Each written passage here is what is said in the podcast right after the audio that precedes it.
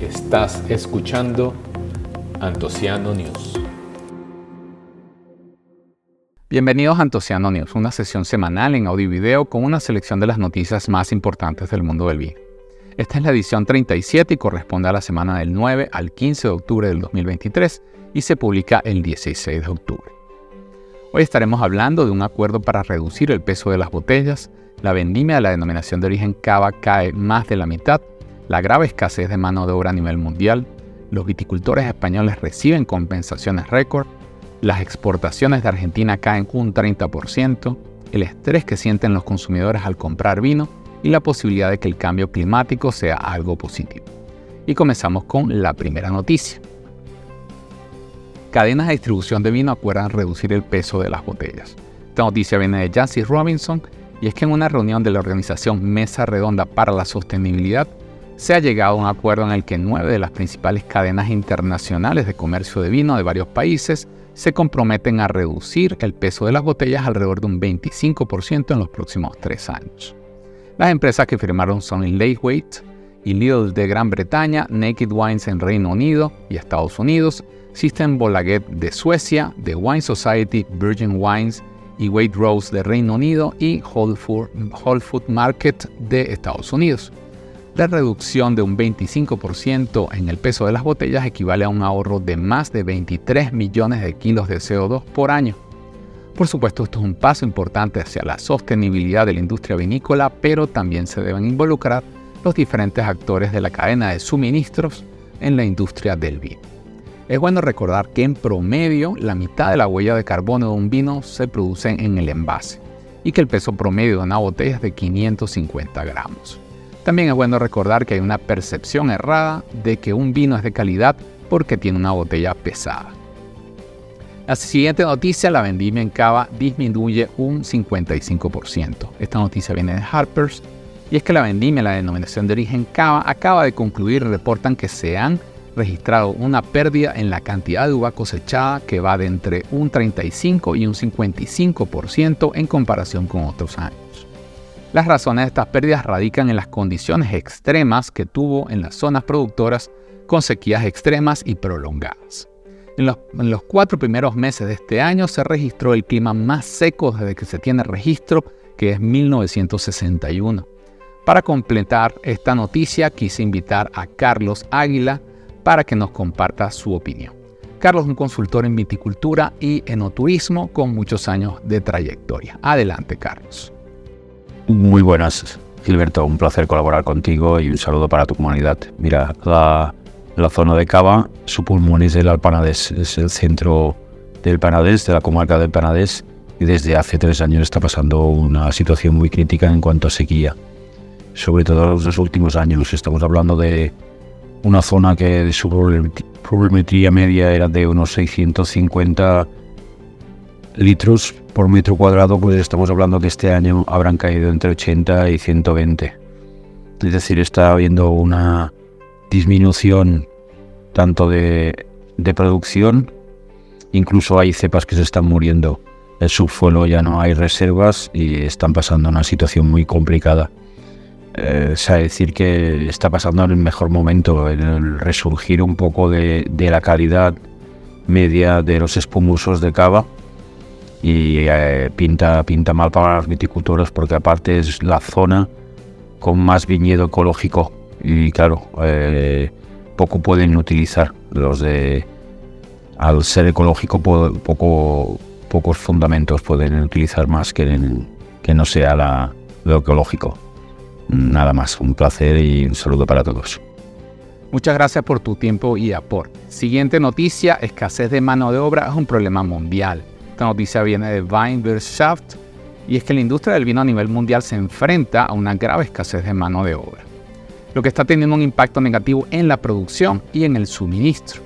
De acuerdo a un informe de ProVine Business Report, el 55% de las empresas viticultoras afirman haber sufrido escasez de personal en los últimos dos años, sobre todo en la vendimia y en la bodega.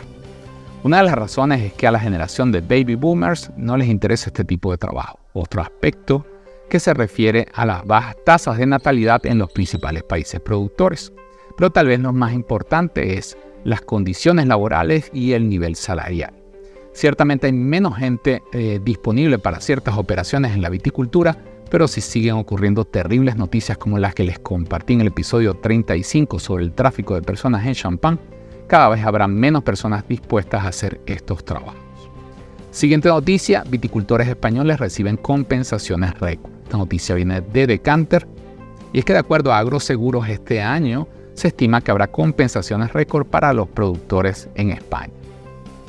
Agroseguros es la agrupación española de entidades aseguradoras de seguros agrarios. Indicaron que en el año 2021 se había realizado la mayor indemnización en la historia por daños de viñedos con 83,5 millones de euros. Y este año se espera que la indemnización por daños agrícolas sea por 970 millones de euros. Eso sería 11 veces más que el récord anterior más alto.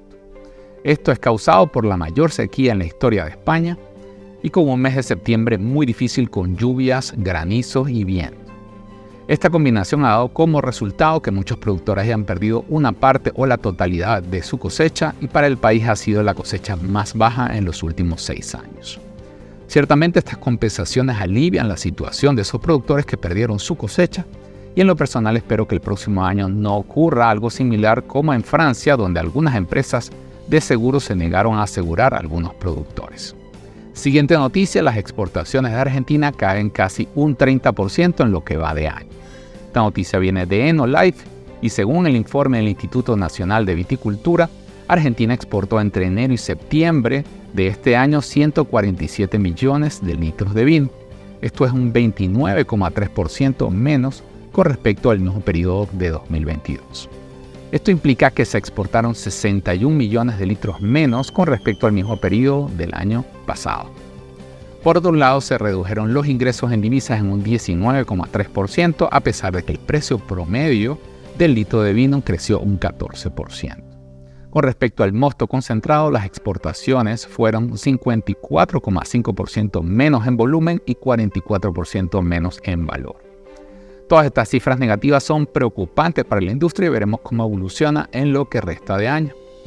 Siguiente noticia, consumidores consideran que comprar vino es una experiencia estresante. Esta noticia viene de Drink Business y es que un estudio realizado por la empresa de supermercados Lidl en Gran Bretaña arrojó resultados interesantes sobre el consumo de vino. El estudio se realizó a 2.000 consumidores y el primer dato que sale a relucir es que el 23% de los encuestados consideran que comprar vino es una experiencia estresante. Un 51% indicó que hay demasiadas opciones y un 46% no sabe distinguir entre una buena botella de vino y una mala. Entre los encuestados se obtuvo que gastan en promedio 9 libras esterlinas por botella, pero al tener invitados el precio sube a 12,5 libras. La mitad de los encuestados compran lo que eh, conocen y a lo que están acostumbrados y un 25% quiere saber más sobre vinos y un tercio indica que experimentarían más si tuvieran más conocimientos. Casi un, casi un 40% bebe vino rosado todo el año y otro porcentaje similar no le importa si el vino tiene corcho o tapa de Ciertamente el consumidor de Gran Bretaña eh, tiene cierta madurez sobre el vino, pero igual me gustaría conocer resultados de una encuesta similar en países de Latinoamérica. Estoy seguro que los resultados pueden ser igual de interesantes, si no todavía más. Última noticia, estudio indica que el cambio climático mejora la calidad del vino. En esta noticia viene la Reboot Vin de France y es que un estudio de la Universidad de Oxford ha señalado el papel que desempeñan los veranos cálidos y los inviernos húmedos en la calidad del vino y argumentan que es probable que el cambio climático conduzca a una mejora en la calidad. Los investigadores utilizaron las puntuaciones de los últimos 70 años en Burdeos y las combinaron con los datos sobre el clima de ese año en concreto. En estos resultados descubrieron que el vino de mayor calidad se elabora en años con temperaturas más cálidas, mayores precipitaciones invernales y temporadas de crecimiento más tempranas y cortas y estas condiciones son más frecuentes debido al cambio climático. El estudio también concluye que la temperatura y las precipitaciones influyen en la planta durante todo el año, incluso cuando las vides están en reposo. Pero aclaran que hay un punto de inflexión y a medida que el planeta se calienta, la calidad del vino podría seguir aumentando, pero hasta cierto límite. no creen que el cambio climático sea algo bueno y consideran que el calentamiento también genera varios problemas para las vidas como brotaciones tempranas y aumento en el riesgo de incendios. Consideran que habrá un punto en el que la calidad del vino deje de mejorar y vaya a peor, pero no saben cuándo será ese umbral. Esperamos no tener que llegar a ese punto. Con esto hemos terminado la edición número 37 de Antociano News y te quiero dar las gracias por tu sintonía. Recuerda que los enlaces de estas noticias están disponibles en mi sitio web antociano.net y adicionalmente hago una selección de noticias extras que comparto de manera exclusiva por correo y por WhatsApp. Te invito a que me ayudes a llegar a más personas y esto lo puedes hacer con una valoración de 5 estrellas en el podcast o con un like y suscripción en YouTube. También te invito a seguirme en mis redes sociales, Facebook, Instagram, Twitter, TikTok, Vivino o cualquier otra.